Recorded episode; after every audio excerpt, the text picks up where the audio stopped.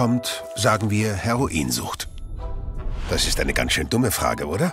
Ist doch ganz klar. Heroinsucht kommt von Heroin. Und das funktioniert so.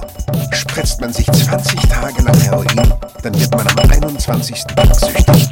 Das liegt an den Suchtmitteln im Heroin. Sie sind die Ursache für die Sucht. Aber Moment. Tatsächlich könnte vieles, was wir über Sucht zu wissen glauben, falsch sein.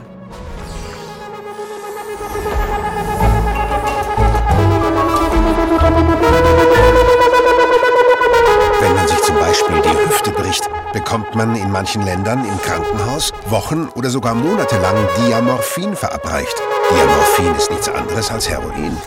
Es ist sogar um einiges stärker als das Heroin, das man auf der Straße bekommt, weil es nicht mit Streckmitteln verunreinigt ist. Jetzt gerade wird Menschen in Krankenhäusern Premium-Heroin verabreicht. Dann werden doch bestimmt alle abhängig, oder? Untersuchungen zufolge werden es aber die wenigsten. Deine Oma wurde nach ihrer Hüft-OP auch nicht zum Junkie. Wie kommt das? Unser aktuelles Verständnis von Abhängigkeit beruht auf einer Reihe von Experimenten, die Anfang des 20. Jahrhunderts durchgeführt wurden. Der Aufbau dieser Experimente ist einfach. Eine Ratte wird mit zwei Wasserflaschen in einen Käfig gesteckt. Eine Flasche enthält Leitungswasser, die andere ist mit Heroin oder Kokain versetzt. Viele Ratten entwickeln in diesem Experiment eine Sucht nach dem Drogenwasser und trinken es exzessiv, bis sie sich damit umbringen. Aber in den 1970ern fiel dem Psychologieprofessor Bruce Alexander etwas an dem Experiment auf. Die Ratten werden einzeln in Käfige gesteckt. Sie haben nichts außer den Drogen.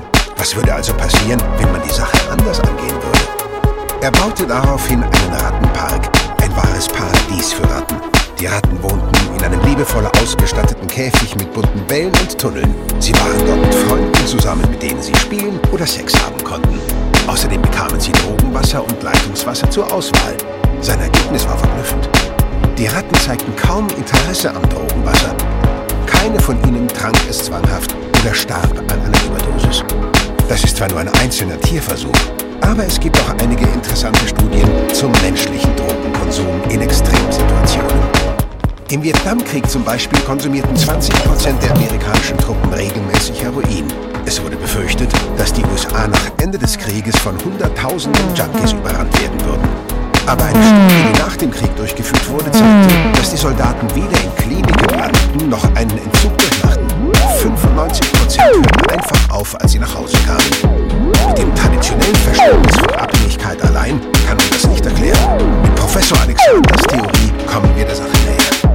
Befindet man sich in einem gefährlichen Dschungel und muss ständig mit der Angst leben, dass man sterben könnte oder einen anderen Menschen töten muss, dann ist Heroin ein verlockender Zeitvertreib. Kommt man aber zurück nach Hause zu Familie und Freunden, dann ist es, als würde man vom ersten einsamen Rattenkäfig ins Rattenparadies kommen. Anscheinend spielen nicht nur die Chemikalien, sondern auch der Käfig eine Rolle. Wir sollten Abhängigkeit neu betrachten. Menschen haben ein angeborenes Bedürfnis, enge Beziehungen zu Mitmenschen aufzubauen. Wenn es uns gut geht, fällt es uns leicht, das zu tun. Geht es uns aber schlecht, sind wir zum Beispiel traumatisiert oder isoliert, dann kann es passieren, dass wir eine enge Bindung zu einem Ersatzobjekt aufbauen. Manche bilden eine enge Bindung zu ihrem Handy aus. Für manche ist es Pornografie, ein Videospiel, Glücksspiel oder eben Kokain. Wir bauen diese Bindungen auf, weil es in unserer Natur liegt. Ein Ausweg aus diesen ungesunden Bindungen könnte der Aufbau von engen emotionalen Beziehungen zu anderen Menschen sein.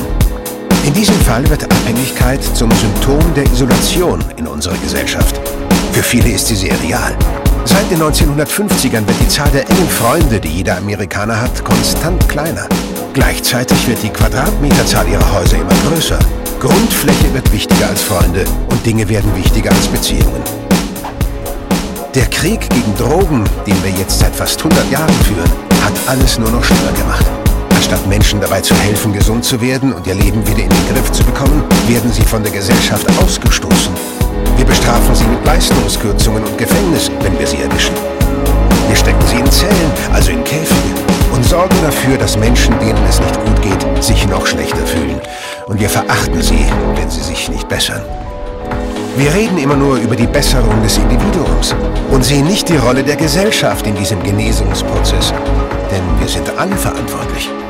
Wir müssen vielmehr das Umfeld der betroffenen Menschen in Betracht ziehen und dürfen keine vorschnellen Urteile fällen.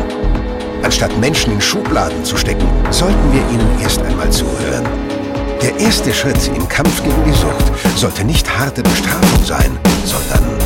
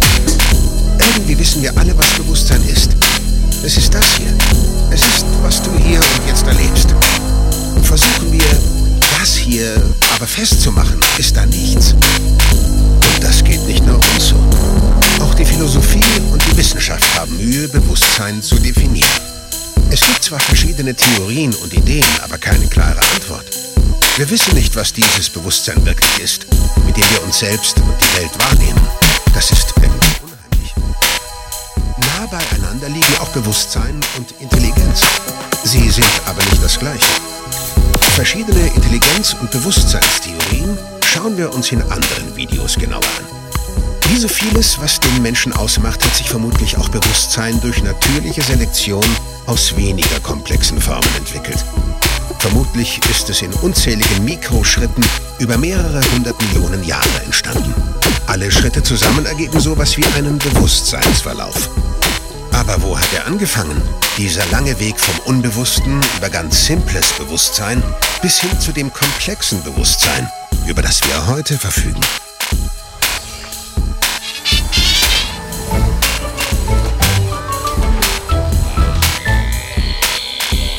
Stell dir einen Stein vor. Es ist allgemein akzeptiert, dass ein Stein kein Bewusstsein hat. Obwohl nicht einmal darüber sind sich alle einig. Anhänger des Panpsychismus behaupten, dass auch Steine ein Innenleben hätten. Dafür gibt es aber keine wirkliche Grundlage, da Steine kein Verhalten zeigen. Ihr Innenleben kann weder bewiesen noch widerlegt werden. Schauen wir uns besser Lebewesen an. Ein Lebewesen ist etwas, das sich selber vermehrt. Dazu benötigt es Energie. Und genau dafür ist es ziemlich praktisch, seine Umwelt wahrzunehmen. Vermutlich dazu, ein Lebewesen mit niedrigen Energiereserven